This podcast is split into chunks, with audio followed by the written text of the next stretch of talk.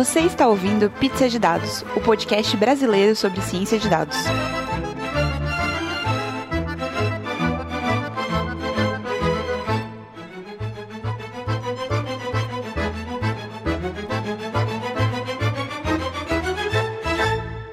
Olá, amantes de pizza de todo o Brasil. Estamos aqui para mais um Pizza de Dados. Eu sou a Letícia. Oi, eu sou a Thaís. Oi, eu sou a Jéssica. Oi, eu sou o Gustavo.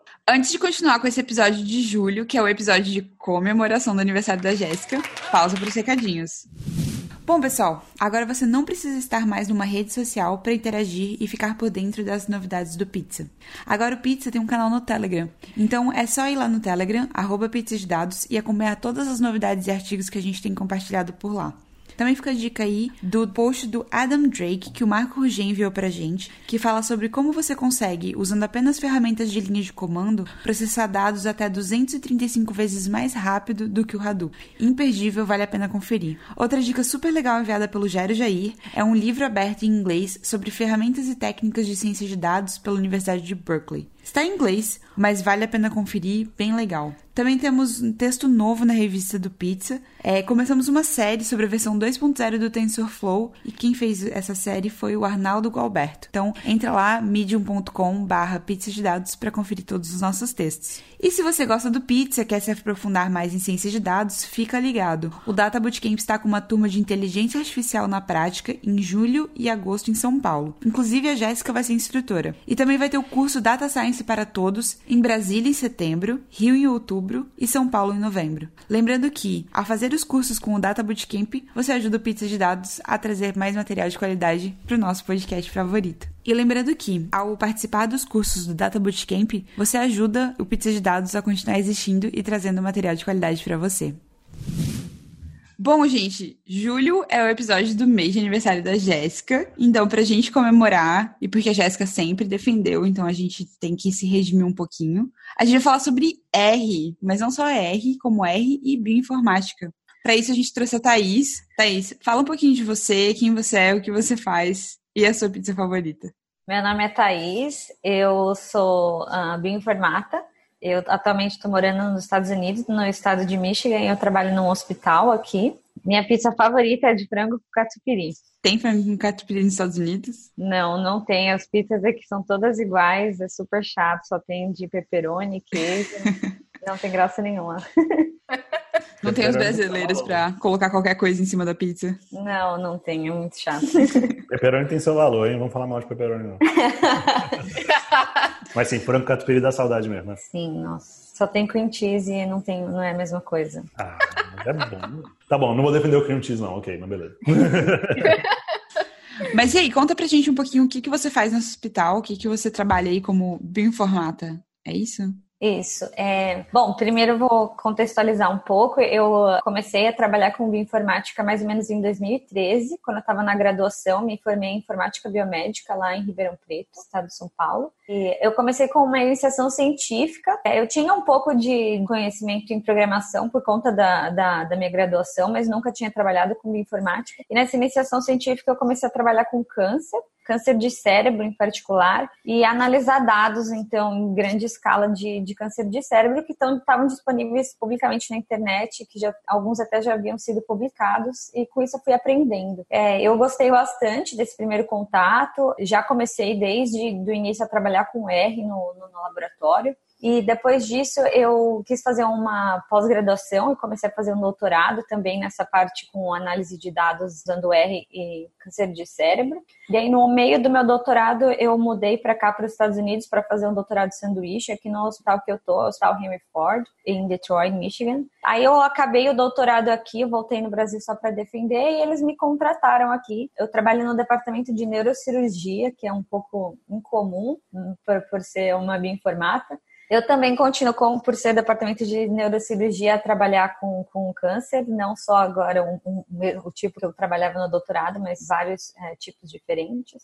E o que a gente faz é mais ou menos assim: o paciente ele é atendido no hospital, diagnosticado com câncer, ele vai para a cirurgia logo que o, que o câncer é identificado no, na imagem, de ressonância normalmente, e aí o paciente pode optar por doar um pedaço do tecido dele para a pesquisa. A gente guarda esse, esse tecido aqui no departamento e quando a gente quer usar, a gente extrai o DNA desse tumor, sequencia e a gente analisa os dados. Então a gente tem milhares de, de tecidos aí que os pacientes doaram. E o que a gente faz basicamente é tentar achar assinaturas para a gente ajudar no diagnóstico desses pacientes, para ajudar a entender por que alguns pacientes respondem ao tratamento, outros não, para entender por que alguns pacientes sem uma recorrência do tumor, o tumor progride. A gente tenta achar essas assinaturas para ajudar na clínica. Uma coisa bem legal aqui aqui que do departamento e que agora como está crescendo a bioinformática é que nós estamos sendo muito mais envolvidos na nas tomadas de decisão, nas reuniões. Então,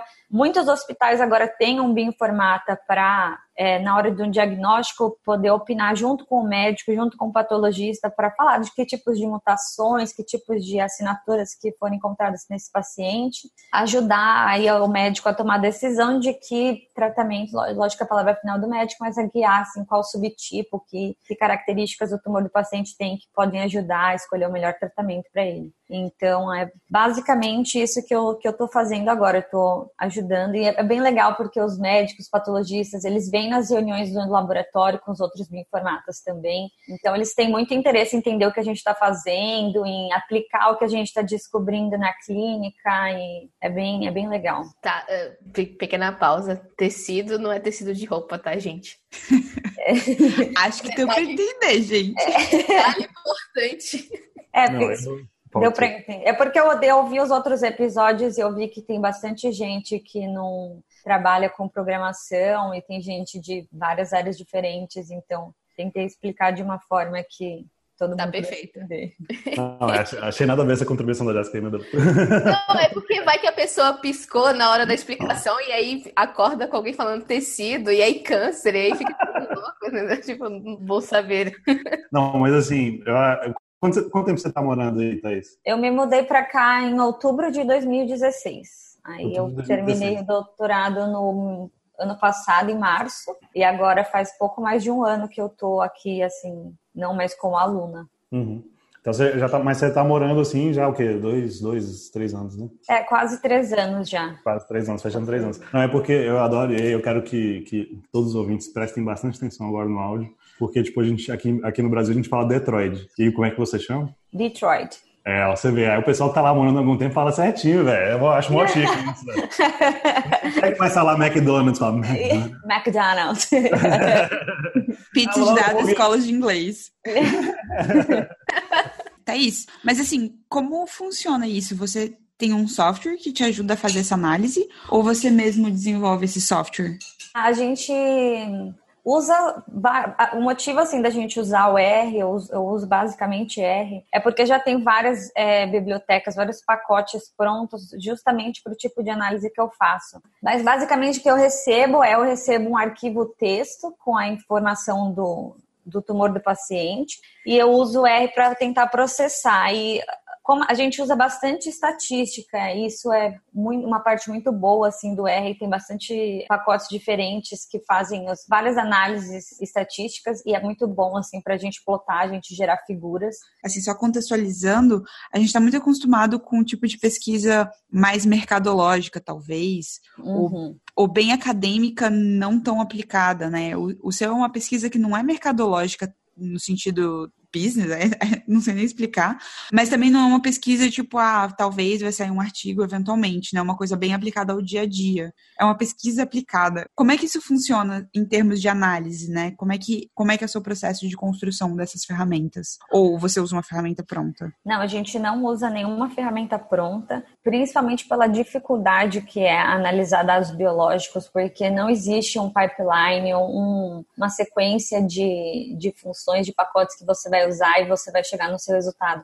Tem vários, diversos caminhos, é como, fosse, como se fosse um fluxograma que você dá um passo, você analisa o que você fez, dependendo do resultado, você vai tomar uma decisão. Se for um outro resultado, você vai ter que partir para um outro caminho. Então, a gente usa tudo, é, ferramentas que nós mesmos desenvolvemos, mas a gente usa o R. O legal do R é porque tem vários pacotes já prontos, principalmente para a parte de pré-processamento dos dados. Quando os dados chegam, para gente, eles vêm assim dados brutos que a gente tem que é, processar, normalizar. Você precisa de um, é, um genoma de referência para você entender. Quando os, os dados chegam, eles chegam em sequências pequenas que a gente precisa de uma referência para saber exatamente que região do DNA que a gente está olhando. Por isso que tem um genoma que todo mundo usa, de, de, foi gerado anos atrás no genoma humano, e a gente que entender em que região que tá para a gente achar essas, as assinaturas e comparar com alguém, um indivíduo normal, que não tem câncer, para a gente poder ver onde que tem, são as alterações. Normalmente, depois de normalizar os dados, ou a gente tenta achar uma assinatura nova, se a gente está começando um projeto novo, a gente vai começar a achar subtipos, fazer uma análise não supervisionada, que aí usa bastante estatística. Se a gente já tem alguma assinatura, alguma coisa que a gente já publicou, alguma coisa que a gente encontrou na literatura, a gente usa bastante aprendizado de máquinas, também com o R. Aí a gente tem que treinar, né, no, fazer um treinamento do, com a assinatura que a gente, é, onde foram descobertas as assinaturas e a gente testa nos pacientes novos para ver que subtipo que eles se encaixam. Mas é, não tem nenhum pipeline, assim, é, é tudo in-house mesmo. Saudades, inclusive. Estou muito empolgada com esse episódio. Uh, mas aí, você falou que existem várias bibliotecas, pacotes do R que já estão prontos e que vocês usam bastante isso. Existe um lugar canônico que vocês vão para poder pegar esses pacotes e mais uma pergunta que eu já vou adiantar e engatar logo. É, você falou que tem que você analisava na sua graduação dados abertos, né? Onde ficam esses dados? Como é que tipo eles chegam lá? Esse tipo de coisa também acho que seria legal falar sobre. É, só cuidado que todo link que você falar a gente vai ter que pedir depois. Eu não caio nessa aí da Jéssica. Isso é uma armadilha. Gustavo! Calma, e tem mais uma outra coisa. Esse é o tipo de dado. A gente tem vários dados de machine learning, que é, de dados de data science, não só machine learning em geral, que as pessoas usam para poder aprender técnicas. Esse é o tipo de dado que uma pessoa não tão especialista em formata biomédica consiga olhar, ou isso tem que ser, tipo, isso é bem específico para quem é da área de mais saúde, né? Alguém que está bem dentro disso. Complementando as perguntas da Jéssica. Bom, vou começar respondendo então a pergunta da Jéssica primeiro, vou tentar ir na ordem, mas existe, então no R, como ele não é usado só para análise de dados biológicos, pode ser usado para qualquer tipo de dado, existe um repositório que é o CRAN, que é onde ficam todos os pacotes do R para uso geral, é onde a maioria dos, dos pacotes das bibliotecas estão, e, mas existe uma, um, uma parte do R que é voltada para análise de dados biológicos, que é chamada de Bioconductor. Também é open source, é tudo aberto e e, você pode olhar o código, você tem acesso à documentação dos pacotes, é tudo padronizado. Para determinadas partes da análise, a gente usa a maioria dos, dos pacotes do Bioconductor. Principalmente porque, dependendo do tipo de dado biológico que você analisa, você precisa normalizar e processar de um jeito diferente. Cada plataforma, cada companhia que desenvolve as máquinas de sequenciamento é, tem um, um, processo diferente, né? Então, o Bioconductor é legal porque ele já tem as, os pacotes para cada é, é, empresa, cada máquina, cada versão da máquina, então você já consegue normalizar tudo por ali. São, não são as empresas que fazem é, os pacotes, é a comunidade científica em geral. E normalmente o que é muito comum é a pessoa publica um artigo com algum método, seja de normalização, de análise, a pessoa transforma aquela função, aquele método num pacote e disponibiliza para todo mundo no Bioconductor e referencia esse pacote no artigo dela. Então todo mundo está lendo o artigo, quer reproduzir o que a pessoa fez naquele artigo, já sabe onde que vai estar, vai estar o link no artigo com o pacote, o nome, a versão, tudo certinho. Então você vai lá, a pessoa costuma até colocar um pedaço do dado que ela usou para você poder praticar e treinar, para você, por fim, poder aplicar nos seus dados. A gente, assim, todo o trabalho de bioinformática, quando não é para uma empresa, é numa, numa, na academia, que é o meu caso, a gente não está visando lucro, o produto final é um artigo. E para você publicar um artigo numa revista boa, você tem que disponibilizar o seu dado para a comunidade científica, em algum lugar que seja público, de graça, para que pra, isso é muito importante para que as pessoas possam reproduzir o que você está colocando nesse artigo. Então, se eu tiver meu dado, se eu quiser conferir o que, que a pessoa está falando, eu tenho direito de ter acesso ao que ela fez. E isso tem que estar tudo descrito no artigo. Tem um repositório de dados é muito comum que a gente usa que é o DIO, do NCBI, é, GEO, que é o mais comum, assim, é o mais fácil de colocar os dados lá, já tem todos os campos que você preenche, como que você gerou o dado, que tipo de amostra era animal, era humano, qual os experimentos que você fez para gerar aqueles dados, versão de plataforma, enfim, tudo lá. E, e normalmente o que pede é para as pessoas colocarem os dados brutos, para que se eu quiser integrar com os meus dados, eu possa normalizar tudo junto para eu ter mais confiança no, no, no meu resultado. E sobre a parte do aprendizado de máquina, pelo menos um método que eu uso, a pessoa precisa ter um pouco de conhecimento de bioinformática, sim, porque é tudo pelo terminal, você tem que saber selecionar as características que você quer do seu dado para você treinar, você tem que definir o seu grupo de treinamento de teste. Então, não diria que é algo muito fácil se alguém nunca teve contato com programação para fazer, infelizmente. E também tem o conhecimento da parte biológica que a pessoa precisa saber, né? Tipo, se aquilo é um dado de, sei lá, microRNA ou se aquilo é um dado de DNA. E aí eu vou parar de falar para não falar muitos nomes esquisitos. Jéssica tá feliz com que a gente tá fazendo episódio de R. eu também, eu também. Ah, é verdade. Eu tô... é verdade.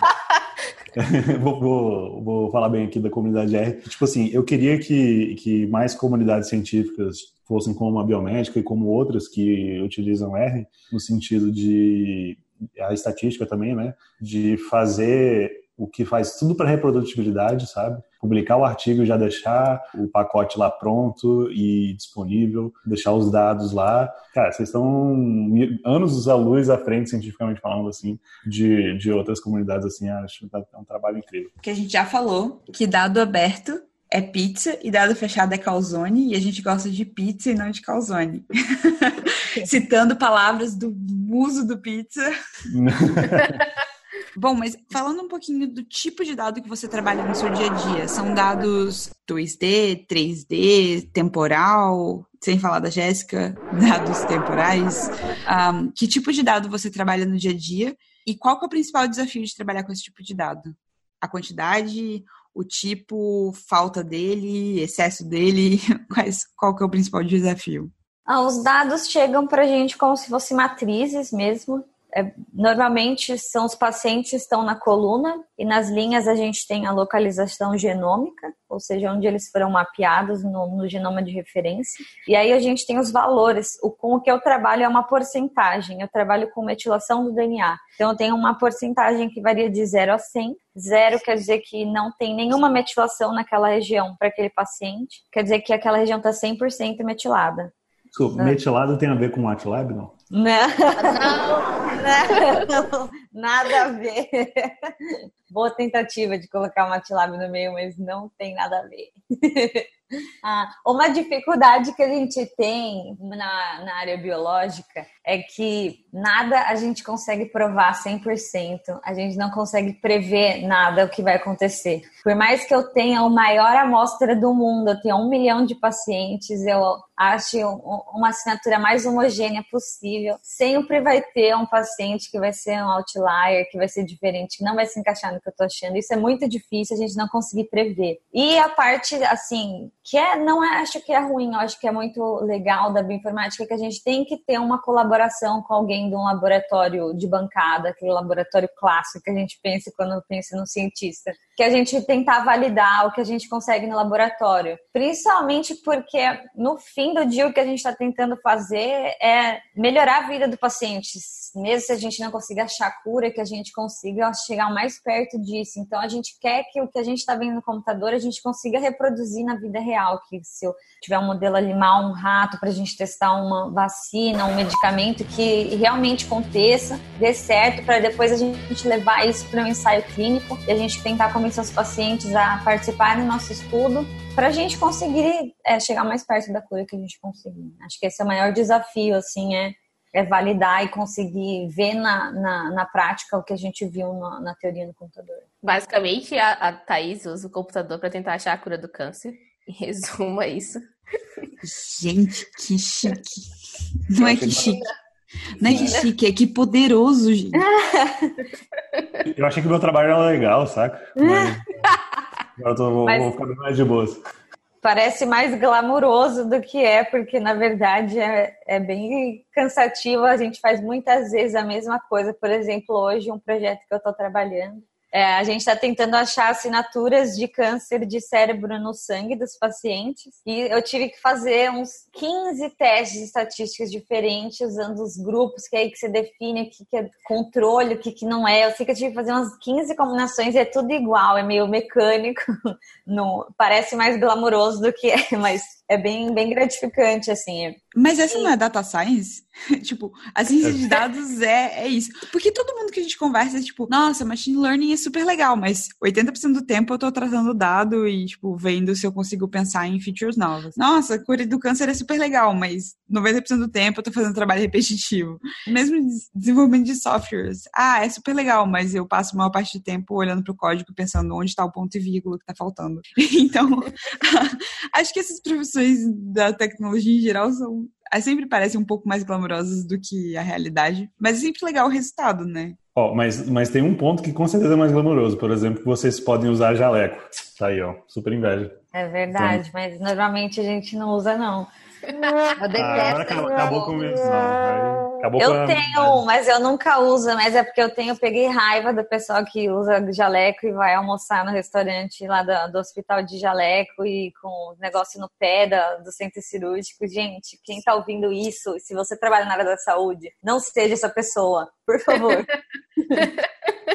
O jaleco existe por um motivo, né? Vamos lá, vou fazer pergunta polêmica. Antes da pergunta polêmica, você falou, né, que vocês trabalham com cientistas que são os, abre e fecha aspas, cientistas tradicionais, que é o pessoal da bancada e tal. Então, coletar esse dado, tipo, requer um trabalho que é um trabalho que vai além do seu, né? É um trabalho que é uma equipe, que aí é realmente muito multidisciplinar, que é a galera que fica no laboratório com a pipeta para cima, com a amostra para baixo, e microscópio e essas coisas todas, né? Então, tipo, isso dá um certo trabalho que não depende só de você, por exemplo. Sim, sim. Se você quer fazer um trabalho bom, você tem que ter uma colaboração com alguém que faça a validação e o experimento, porque você publicar um artigo usando só bioinformática não vai ter muita credibilidade se você não consegue comprovar o que você está falando, assim, gerar mais evidências, porque infelizmente provar a gente não vai conseguir. O que é interessante é que tem muita, muita gente da área de biológicas que está querendo mudar para bioinformática, porque eles ficam muito bravos com a gente, que a gente, primeiro que a gente trabalha de segunda a sexta, horário 9 a 5, e o pessoal da bancada tem que todo dia lá trocar o meio, não sei o que, mexer nas células, de final de semana, feriado.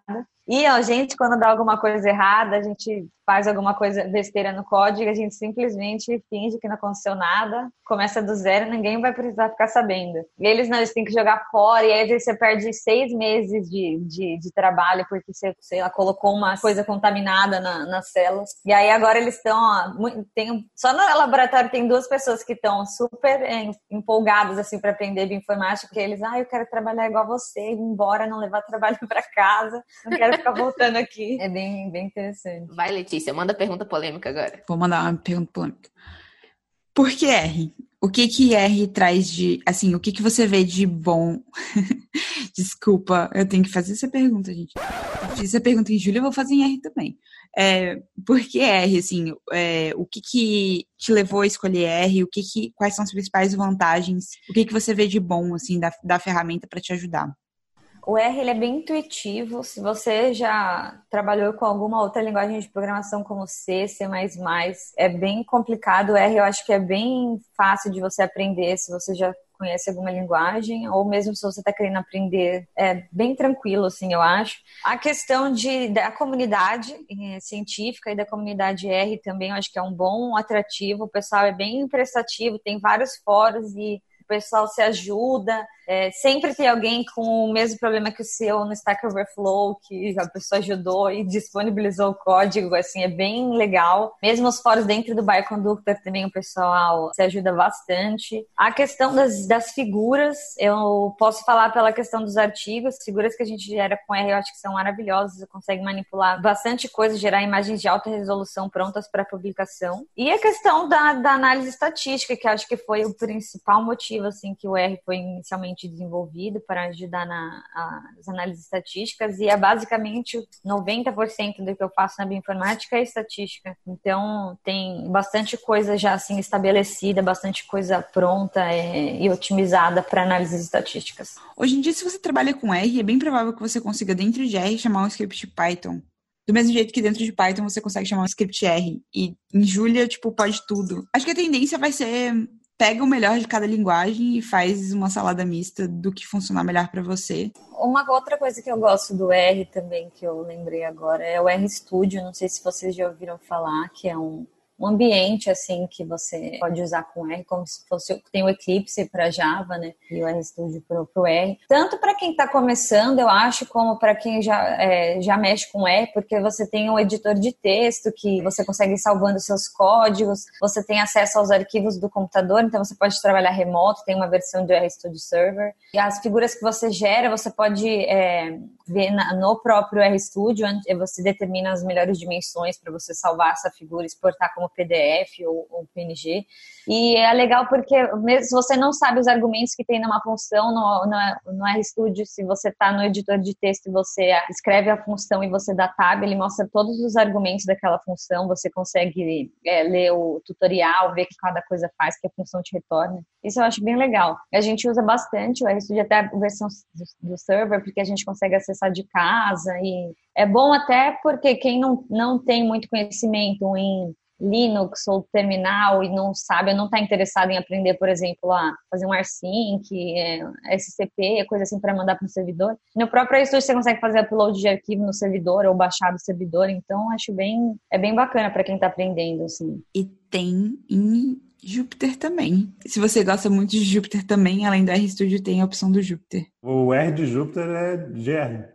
É Julia, Python e R, né? Por isso ah, é verdade. Caraca. Tá certo, fica a dica aí, gente. Johnny, mata essa parte aí, velho. Letícia trabalhou no Júpiter, cara. Porra, pegar uma queimação de fio. Voltando um pouquinho naquele assunto de ter vários pacotes e tal, eu lembro que você participou um pouco da construção, digamos assim, de um pacote para o Bioconductor. E aí eu queria que você contasse pro pessoal como foi isso. Tipo, vocês liberaram um artigo, vocês fizeram o pacote, trabalharam lá no laboratório horas e horas com isso, e aí saiu esse negócio e como foi o processo todo. Ah, vou contar um pouco da história. Então, a gente primeiro a gente tinha publicado um artigo no, em câncer de cérebro, análise de dados estavam disponíveis na, na, na rede mesmo, chama TCGA, que é The Cancer Genome Atlas era um dos principais projetos aqui nos Estados Unidos há uns anos atrás. Eles investiram muito dinheiro em, é, são, diversos tipos de câncer, não só do cérebro, mas o nosso foco foi o câncer de cérebro. E a gente publicou um artigo, artigo grande nisso. E muita gente mandava e-mail para a gente pedindo ajuda para analisar os dados ou perguntando como que a gente tinha feito, porque apesar da gente ter descrito toda a metodologia, a gente não, não tinha disponibilizado o código. Mesmo você escrevendo como você fez, não é a mesma coisa de você ver, não é a mesma coisa que você ver realmente o código da pessoa para você entender. Então muita gente ficava mandando e-mail pra gente, pedindo ajuda. E aí a gente decidiu, falou, meu, vamos colocar tudo que a gente aprendeu num pacote, vamos disponibilizar para todo mundo. Todo mundo analisa o dado é, quiser, até valida o nosso artigo para ver que o que a gente colocou lá realmente pode ser reproduzido. Isso que a gente fez, a gente chama TCGA, por conta do, do, banco de dados BioLinks e a gente disponibilizou no Bioconductor e foi bem assim, foi muito tranquilo fazer. Eu não fui a, não liderei esse projeto, foi um outro aluno do laboratório, mas eu contribuí bastante com as, com as funções. Foi bem tranquilo porque a gente já tinha muita coisa pronta, a gente simplesmente deixou de um, de um jeito que fosse é, seguindo as regras do Bioconductor fez um tutorial legal e disponibilizou para as pessoas. Isso, assim, eu acho que ajudou bastante quem estava começando a aprender e as pessoas a analisarem os próprios dados. Depois de um tempo, ainda a gente continuou recebendo bastante e-mail de gente querendo aprender, que tinha os próprios dados e não estava conseguindo mexer, porque ainda era a versão terminal, assim, R, que é um pouco assustador se você nunca trabalhou com isso. Aí, esse mesmo aluno que liderou, liderou esse projeto, ele resolveu fazer uma versão GUI, com a interface gráfica é o mesmo pacote, só que é a versão interface gráfica. E aí ficou perfeito. Ele usou o Shine, que é um, um pacote do R que permite você fazer aplicativos web, tem como integrar JavaScript, HTML, CSS. E aí ele fez, ficou bem bacana, assim, ficou bem assim, você não precisa saber R, você não precisa saber programar para você né, começar a mexer com informática, os dados já estão lá, ele faz desde o download até a normalização, até a, é, o processamento, o resultado e gera seguras. Então foi bem, bem legal, assim, mas eu não participei muito do desenvolvimento dessa versão de com interface gráfica, infelizmente, mas eu sei que é, é um dos pacotes, é um dos top 10 dos pacotes mais baixados do Bioconductor. Muito legal. Que legal. Palminhas. Palminhas. É, eu queria saber, tipo, aproveitando aí que você falou, né, que você participou do, do negócio top 10, velho, dos mais baixados, o que que é isso? Eu queria saber qual que é a sensação de ser bem sucedido na, no mundo acadêmico, velho. Porque a pessoa aqui, começar que você tem uma página no Google Escola, já, tipo, começou por aí. Entrei aqui na sua página no Google Escola e a pessoa foi citada quase mil vezes desde 2014, velho. Pelo amor de Deus, sinceramente. Como, como que é a sensação de estar no topo lá, velho? Ai, eu não sei, eu não sinto que tô no topo. Nossa, eu assim, sinto que evolui muito desde que eu comecei, mas ainda falta um caminho muito grande, assim, pra gente chegar lá e tem muita coisa pra gente fazer. É, não sei, nunca pensei nisso, assim, mas eu acho, não sei se eu, se eu tô tão, tão bem assim. mas muito obrigada. Uh, não, se eu fosse 10% desse Google Escola teu aí, eu já estaria tirando muito nota, essa é real.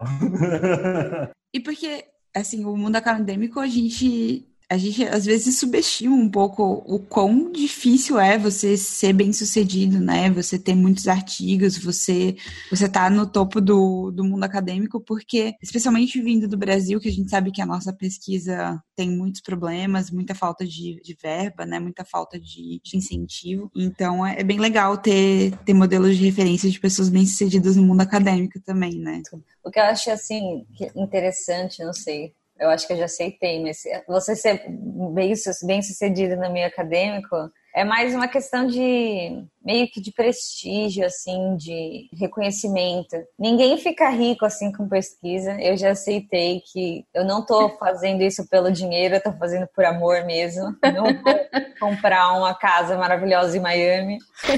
Mas tá tudo bem, já fiz minha paz com isso. Mas assim, é realmente, e mesmo assim, acho que é muito triste quão atrasado o Brasil tá, infelizmente. Eu vejo aqui pelo a facilidade que a gente tem de conseguir as coisas, não é nem a questão do dinheiro. Muitas vezes no Brasil você o dinheiro, mas é tanta burocracia para você conseguir as coisas e você tem um prazo ali no mestrado, no doutorado e para importar, assim, às vezes para você importar um reagente, produtos que você usa no laboratório, na bancada, tem vezes que demora mais de ano, assim, um ano e meio para chegar. Aqui você tem uma máquina como se fosse uma máquina de refrigerante que você coloca o seu dinheiro e, a, e o reagente sai na sua mão em cinco minutos. Então não tem como competir, sabe? A gente a gente tem muita vontade, a gente tem muito potencial, mas estão segurando a gente. e é diferente o meio privado e o meio acadêmico público. Não sei se tem meio acadêmico público nos Estados Unidos, mas é, é, vamos lá. Meio privado, tipo hospital ou empresas, e meio acadêmico, tipo universidades e institutos de pesquisa. Tem diferença aí? Porque no, no Brasil tem tem bastante, né? Mas assim, eu, eu sinto que no Brasil tem. Os nossos institutos de pesquisa não são tão avançados, mas eu sinto que as universidades sofrem mais. Como que é aí nos Estados Unidos a realidade? Ou se você tiver uma realidade melhor do Brasil do que a minha perspectiva, também, por favor, me, me informe. Aqui, na verdade, eu nunca trabalhei em uma instituição privada. O hospital aqui, ele é uma instituição que não visa lucro, então é, é igualzinho uma universidade, a gente só não tem aulas, assim, não tem professores, mas é o mesmo esquema, tanto para conseguir as aprovar os projetos, aprovar bolsas, passa como se fosse o mesmo esquema de uma é, universidade. Mas a questão da empresa, o que eu sei de pessoas que eu conheço, assim, é diferente porque aqui na academia você tem liberdade de você explorar o dado máximo que você conseguir, de você investigar, perder tempo ali estudando. Na empresa já não é a mesma coisa, porque você tem que bater meta, você precisa, você visa o lucro, então você precisa de um produto, né? Mas tem bastante empresa, na verdade, de que está assim começando na, na parte de informática. Tem as, as empresas grandes que são as que fazem as máquinas, né, os sequenciadores, e eles fornecem, como eles geram o dado para você, eles também é, muitas vezes oferecem a facilidade de analisar o dado para você. Então, eles contratam bioinformáticas para analisar o dado. Mas aí é aquela coisa meio mecânica, assim, você tem que seguir um pipeline, você não tem essa flexibilidade que eu tenho na academia. Mas tem muitas empresas que estão abrindo agora que são de consultoria, assim, só de bioinformática, e na verdade está bem alta, assim, tá, tá gerando bastante dinheiro. Porque é, é, é difícil aprender bioinformática se você veio da área biológica, assim, você nunca teve contato com programação. Eu sei porque no, no laboratório, até a Jéssica pode falar, porque ela também estava no laboratório. Tem muita gente que vem da farmácia, da biologia e nossa, é super difícil se você nunca teve contato, tem muita dificuldade. E então tem empresas que agora fazem só isso, assim, elas te oferecem o serviço de analisar o dado para você. E aí eles contratam gente com doutorado, com pós-doutorado, gente assim, qualificada e cobram caro assim para analisar o dado, mas se a pessoa não é interesse dela e ela não, não tem tempo em aprender, é, a pessoa acaba contratando. E assim, são serviços bons, tem vários é, níveis diferentes de profunda, profundidade que você dá na análise. É, eu acho bem legal esse mercado, é um mercado novo. Eu acho que tem uma, uma diferença, sim, pelo menos essa parte das coisas que eu lembro que eu vi quando eu estava mexendo com bioinformática, entre a academia e o setor privado que faz pesquisa e desenvolvimento né? Tipo, aqui no Brasil, pelo menos. Quando eu fui fazer meu estágio com coisas de bioinformática em Nova York, no hospital, que tinha pessoas fazendo pesquisa em células de câncer e tudo mais, eu sentia que existia uma certa facilidade de conseguir as coisas, que aqui no Brasil, tipo, não só conseguir o meio para os materiais para fazer as análises das células, como conseguir qualquer outra coisa, tipo, tem uma certa dificuldade, assim. Se você não tá no, no setor privado, né? De fazendo pesquisa no setor privado. Se você está fazendo pesquisa na academia, tipo, e aí eu falo grandes faculdades públicas que tem N modos de você conseguir verba e conseguir material e conseguir acesso a uma cloud ou coisa do gênero. E não é todo lugar que tem também, né? Porque acesso a esse tipo de coisa é super difícil, como a Thaís falou mesmo. Sim, aqui uma coisa que eu achei legal é que as pessoas têm mais interesse e mais disponibilidade em doar dinheiro para pesquisa. Eu acho que a questão do Brasil, assim, não dá nem para julgar, porque a gente acaba, você nem sabe para onde o dinheiro vai, às vezes é desviado, enfim, tem N problemas. Aqui as pessoas se interessam, assim, é bem legal. A gente tem um tour todo ano, é pelo menos uma vez por ano, que vem pessoas que têm interesse em doar, pessoas assim que têm condição, até pacientes que foram tratados aqui. E eles vêm assim todos os laboratórios, a gente faz uma rotação, assim, eles vão no de bioinformática, no laboratório de bancada, e eles querem saber assim o que, que a gente faz, o que, que a gente vai fazer, que que gente, como eles poderiam ajudar. Aí às vezes eles patrocinam um projeto ou uma bolsa de um aluno ou comprar um aparelho novo, comprar um computador novo, é muito legal. E o que a gente está trabalhando agora também é de disponibilizar disponibilizar para os pacientes é, o resultado do que a gente que a gente publicou, porque quando a gente vai publicar, a gente nunca pode colocar o nome do paciente, nenhuma informação pessoal, assim, nada que possa levar a identificação do paciente. Então a gente acaba criando um identificador que só a gente tem a chave para voltar, né, para o nome do paciente. Agora eles, a, gente está trabalhando num banco de dados aqui que tem a informação clínica dos pacientes, a gente colocar o que, que quem que são esses pacientes no, no artigo, assim, onde que eles se encaixaram, como que é o perfil deles. Foi uma coisa que eles pediram e a gente achou bem legal e a gente está implantando aqui agora e é, é bem, bem bacana esse contato, esse retorno, assim. Caramba, que ideia legal! Infelizmente a gente está quase no fim do nosso episódio, mas eu antes eu queria perguntar, assim, qual que você acha que é ou que são os maiores desafios de trabalhar com dados biológicos? É a coleta de dado, a complexidade do dado em si, né, de você ter muita informação. O que, que você vê de, de principal desafios e ao mesmo tempo de oportunidades, assim, coisas que dariam para melhorar, que se a gente, por exemplo, é, investisse mais tempo, a gente conseguisse melhorar. Eu acho que a maior dificuldade é a delicadeza assim do dado. Você não pode cometer um erro grave com uma bioinformática, entendeu? Eu não posso chegar para um paciente que tem câncer e falar, ah, eu não achei, você não tem câncer, você foi classificado como não câncer. E aí seis meses depois o paciente morre. Eu não posso cometer um erro desse, entendeu? E o que eu acho que pode melhorar é a inserção cada vez mais do bioinformática na, na tomada de decisão, na, na equipe de, de saúde. Assim, eu acho que a gente é um tanto uma pessoa da área de exatas, mas a gente também é da área de biológicas. Então acho que é importante a gente das pessoas verem a importância que a gente tem numa equipe, quanto que a gente pode ajudar, que o nosso objetivo é o mesmo de ajudar o paciente, de melhorar a, a, o tratamento. Isso eu acho que está acontecendo lentamente, as pessoas entenderem assim o nosso nosso papel, nossa função mas está acontecendo assim. Muitas vezes a gente ficava assim numa salinha escondida do outro prédio com o pessoal do TI e a galera não gostava muito de conversar com a gente. Agora não, o pessoal está chamando a gente para reunião, eles querem saber o que você está fazendo aí, o que é essa figura, como que a gente, o que, que você pode fazer. Então isso eu acho que, que é o que ainda pode melhorar bastante assim, mas está indo. É verdade, já fui a pessoa que ficava na salinha do servidor. e assim, que máximo, velho. Que massa. Não, só fazendo um paralelo, né, que, nem, é, que você tá falando aí de ficar na salinha, é que nem ciência de dados em geral, né, tipo, lá no Moneyball, né, quando o pessoal começou a usar a estatística lá para ganhar mais jogos no beisebol e tal, para melhorar os times, etc, etc.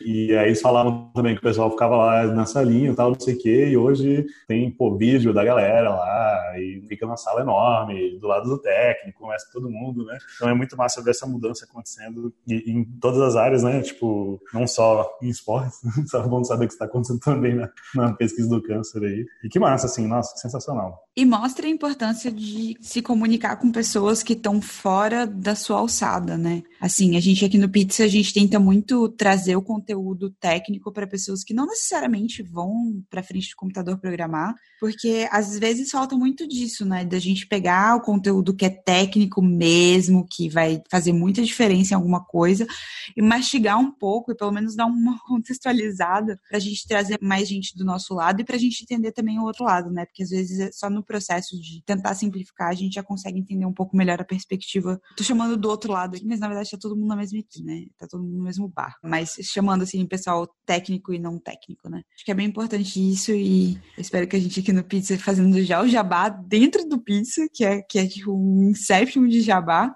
É, a gente tenta trazer isso aqui para vocês que estão ouvindo a gente. Estou muito empolgada hoje, gente. Estou emocionada, fazendo jabá dentro do, do meu próprio episódio, do meu próprio podcast. Ah, eu queria agradecer ao convite, falar que o que vocês fazem é muito importante, assim, é muito bacana esse, essa oportunidade de falar para a comunidade em geral. Às vezes a gente fica assim fechado na comunidade científica, todo mundo fala a mesma língua, mas é importante a gente falar para as pessoas mostrar o que a gente está fazendo e porque a maior parte do tempo também o dinheiro da pesquisa vem dos impostos que todo mundo paga, então todo mundo tem o direito de saber o que a gente faz. E acho que a iniciativa de vocês é muito bacana assim, da gente misturar todas essas tribos diferentes, gente que trabalha com linguagens diferentes, dados diferentes, e no fim todo mundo se entende, tenta se ajudar, porque a gente tá tudo no mesmo barco, igual você falou. E assim, falando do pessoal, do lado mais pessoal técnico não bioinformata, códigos estão públicos para a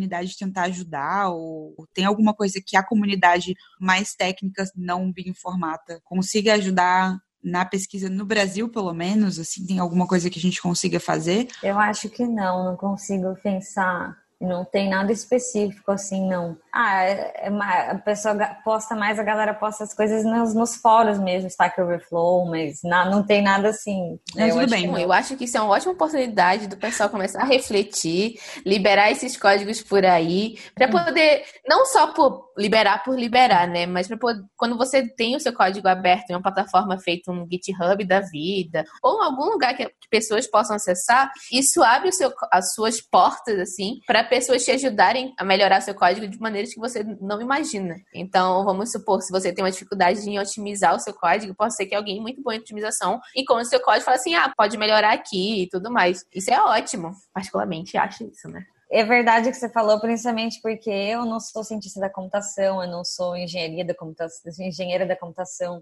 Então, por mais que eu saiba programação, eu sei que as coisas que eu faço poderiam ser otimizadas, tipo, mil vezes. Eu tenho certeza que se alguém daqui olhar meu código vai falar, nossa, que pastel, você poderia ter feito isso de 50 vezes, muito mais rápido, muito melhor. E seria bem bacana mesmo se a gente tivesse um, modo de interagir, porque às vezes eu deixo coisas rodando dias que eu tenho certeza que eu poderia ser feito em uma hora, mas eu não sei fazer. mas é verdade, tá aí uma oportunidade para alguém criar alguma coisa pra gente se comunicar melhor. Bom, pessoal, Thaís, o papo tá muito bom, mas infelizmente a gente vai ficar por aqui. Ah! muito obrigada por ter vindo falar um pouquinho com a gente sobre bioinformática, o que faz um bioinformata, dados biológicos, etc. É sempre bem legal ver uma outra perspectiva, defender um pouco R aí a pedidos da Jéssica e do nosso público. E, e, eu espero que você tenha gostado. Eu, e obrigado pra, por, por, esclarecer como é que a gente fala a maneira correta, a pessoa que fez bioinformática, que é bioinformática. Essa aí foi realmente também foi uma. Nossa, nunca soube falar o que a Jéssica fez. Pois eu é. sempre falava assim. É a Jéssica não sabia falar, tanto que ela não falava pra gente. Né? Eu falo, eu não sempre falo, não. falei. Eu, e eu sempre não fala, velho. Você nunca eu falou pra gente. Eu sou oceanógrafa, o Gustavo Sim. é economista e a Jéssica fez informática biomédica. Exatamente. Eu falo assim. o que ela é, não tá sei. Devendo pra gente. Bom, gente, é isso. Espero que vocês tenham gostado. E até a próxima. Tchau. Tchau. Você acabou de ouvir mais um Pizza de Dados. Você pode encontrar mais episódios no iTunes ou em seu agregador favorito. E nos seguir no Twitter em arroba pizza de dados para mais novidades quentinhas. Tchau!